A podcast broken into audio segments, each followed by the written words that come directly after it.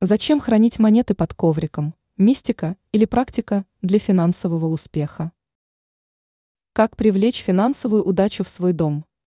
Старинный ритуал, который уже на протяжении многих поколений исполняли наши предки, предлагает простое решение – держать монету под ковриком.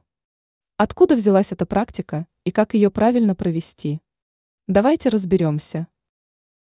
Привлеките финансовую удачу в свой дом с помощью старинного ритуала. Все мы знаем, что деньги имеют свойство быстро заканчиваться даже при стабильном доходе. В таких случаях, независимо от наших попыток сэкономить, непредвиденные расходы неизбежны. Именно в такие моменты некоторые люди решают попробовать ритуал, который обещает привлечь финансовое благополучие в их дом. Почему люди кладут монету под коврик? Целевая практика – заключается в привлечении финансовой удачи и процветания в дом. Обычно это делается в одиночестве, и хотя нет необходимости выбирать определенную фазу Луны, день недели имеет значение. Рекомендуется провести этот ритуал по вторникам, так как этот день ассоциируется с планетой Марс, которая считается мощной в финансовых вопросах.